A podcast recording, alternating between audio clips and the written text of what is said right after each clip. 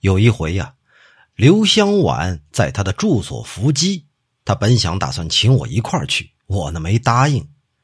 听说请下来的神仙判了两首诗，一首写的是“世处春山常要苗，闲随蝴蝶过溪桥。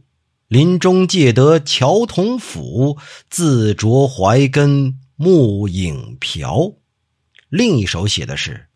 飞檐倒挂万年藤，缘又攀援道未能。记得随身宗福子，前年一在最高层。这两首诗呢，意境算不得是宏大高远，可也倒是有些文采韵味儿。